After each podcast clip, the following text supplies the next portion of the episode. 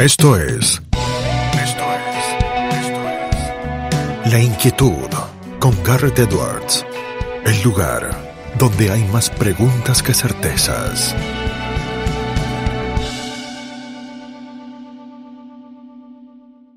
Damos vuelta de página aquí en La Inquietud por CNN Radio Rosario. Tenemos el enorme honor, placer y privilegio desde el otro lado del Río de la Plata, abogado, periodista, director del diario El País en Uruguay. No es otro que Martín Aguirre, quien tiene la deferencia de atendernos. Martín, ¿cómo estás? Garrett te saluda. ¿Cómo estás, Garrett? Eh, bien, aquí no tan bien como ustedes, pero bien, vamos, vamos tirando vamos tirando, nos vamos eh, acomodando. Eh, con el Uruguay que desde la Argentina siempre lo sentimos eh, cercano, con la Argentina que siempre está al lado del Uruguay. te pregunto primero con la óptica vista desde el otro lado del río, ¿cómo vas palpitando la actualidad de la Argentina desde el Uruguay? Bueno, mira, yo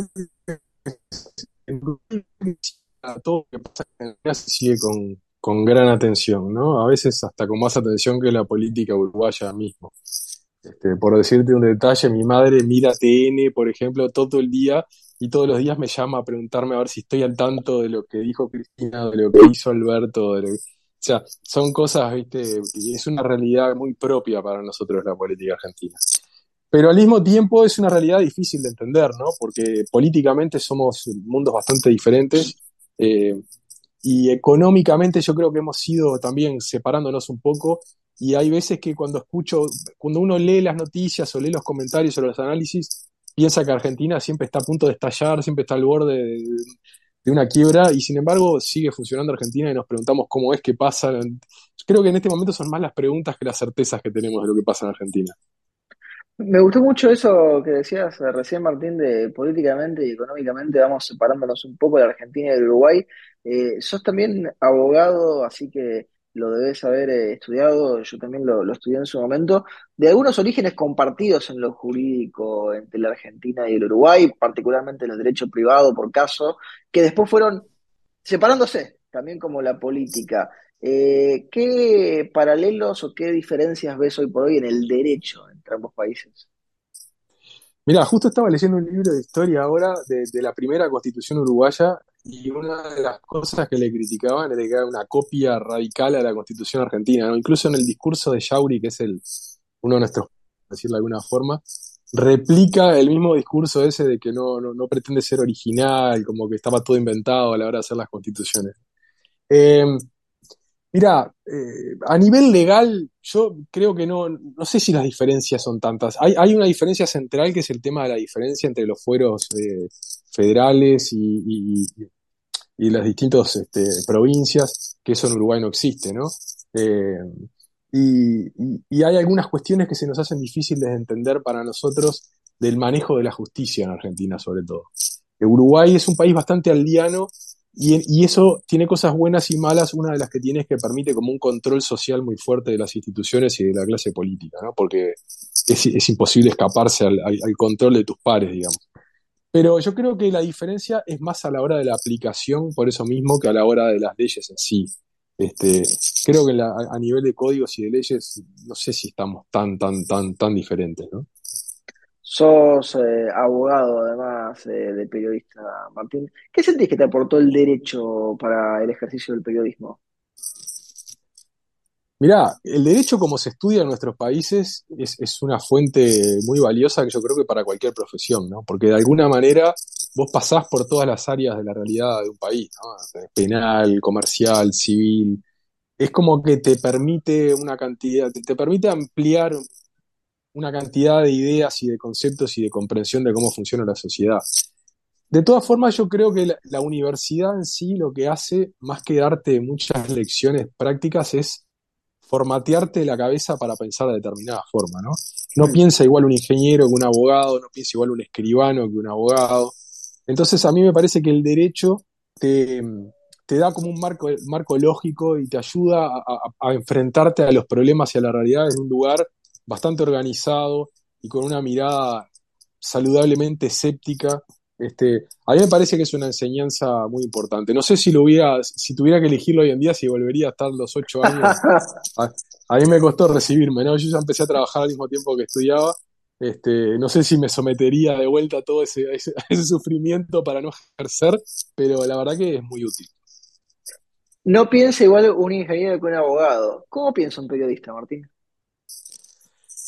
Bueno, eh, ha ido cambiando también eso, ¿no? Pero un periodista, por lo pronto, hay una cosa que siempre probamos que es el tema del detector de humo, ¿no? El periodista cada vez que se para enfrente a alguien que le cuenta algo, inmediatamente lo que le funciona es el detector de humo, a ver por dónde lo están engrupiendo, por dónde le están mintiendo, qué, le están queriendo vender que no quiere comprar, ¿no? Creo que eso es, lo primero que identifica a un periodista.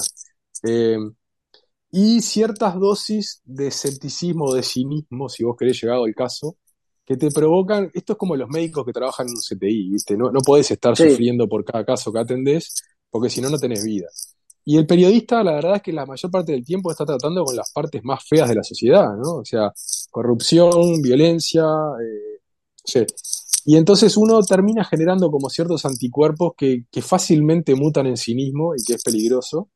Eh, hay un libro de este autor, eh, bueno, no me va a salir el nombre, que dice que el periodismo no es para los cínicos, pero la realidad es que el cinismo es una cualidad muy extendida en el periodismo, ¿no? Y que si uno no, es consciente de eso, puede ser bastante peligroso. Eh, me gustó eso del periodismo y del cinismo. Dejaste ahí varios hilos para ir retomando. Te tomo primero uno, Martín. Eh, en su momento, aquí en este mismo ciclo, eh, le pregunté a Miguel Wiñaski cuál era el rol del periodista y él me dijo eh, que recordaba eh, la hoguera de las vanidades de Tom Wolfe con el, periodista que está a un costado, no esperando en las escalinatas del tribunal, sino en la puerta del costado para ver qué pasa y para ver las cosas desde otro lado.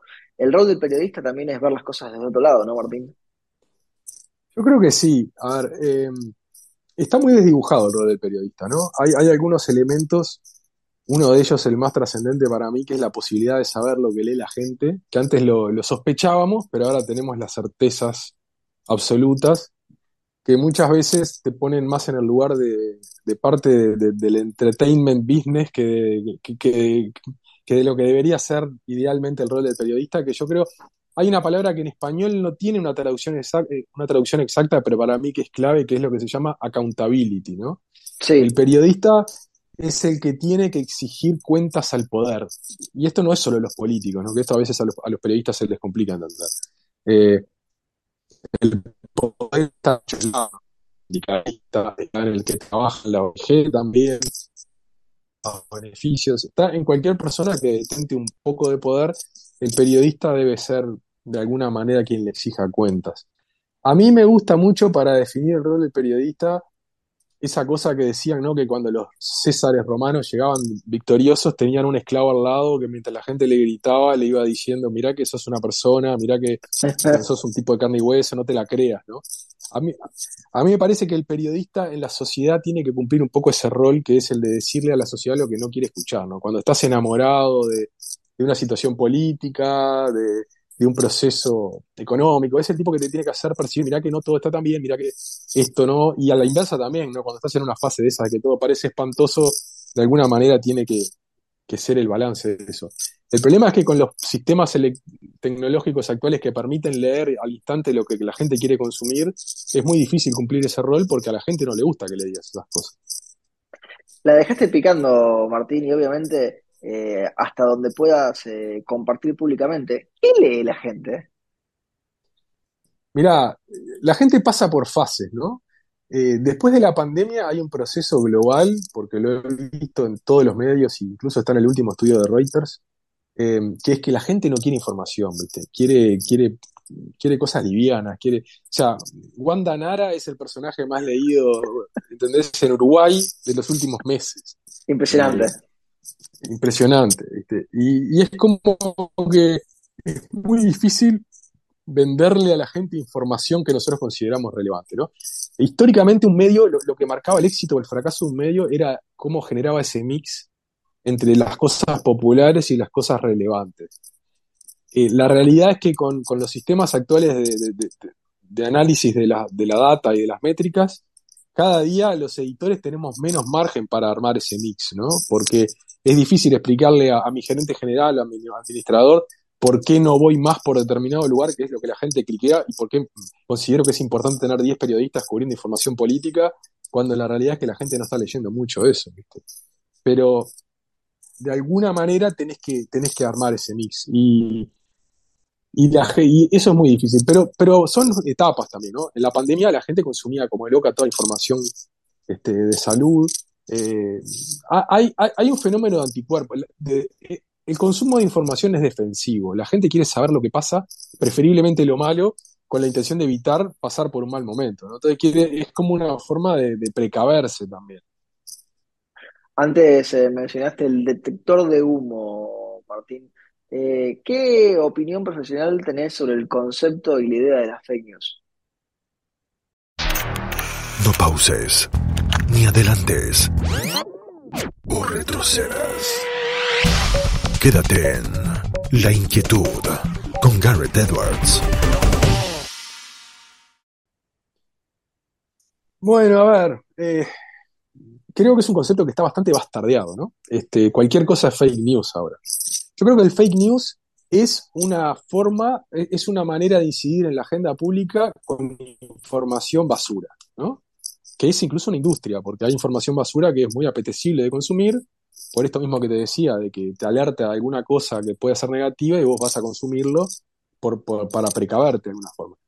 Pero al final del día ya eh, hay, se, califica como fake news cualquier información que para un actor público puede ser negativa. Entonces, ahí yo creo que el problema es que el periodismo es una profesión que necesariamente vive en contacto permanente con el error.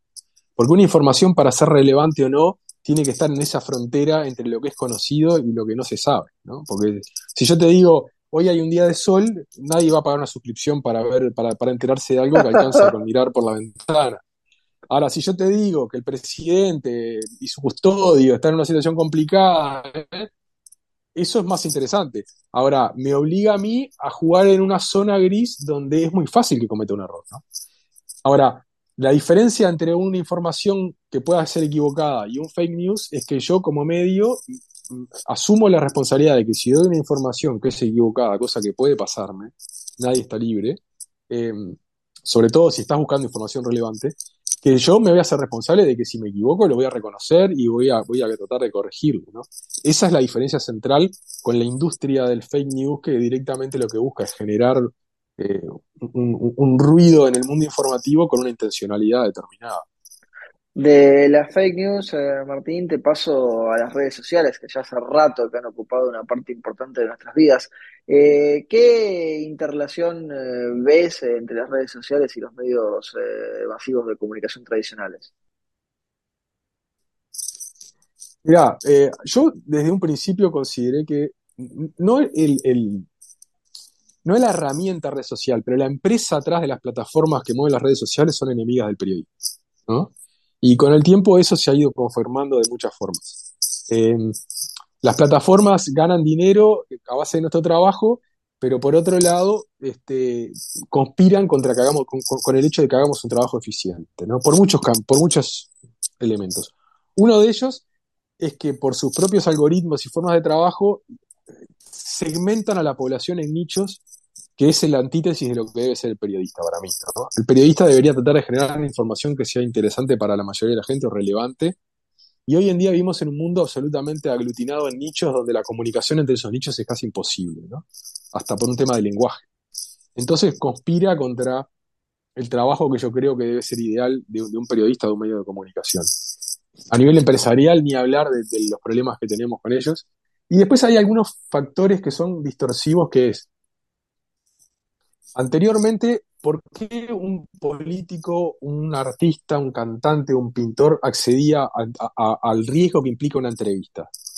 Porque era la manera de llegarle a la, gran, al público, a la gran masa de gente, ¿no? Implicaba un costo, porque vos, un político al sentarse con un periodista sabe que le puede hacer una pregunta que no le interese.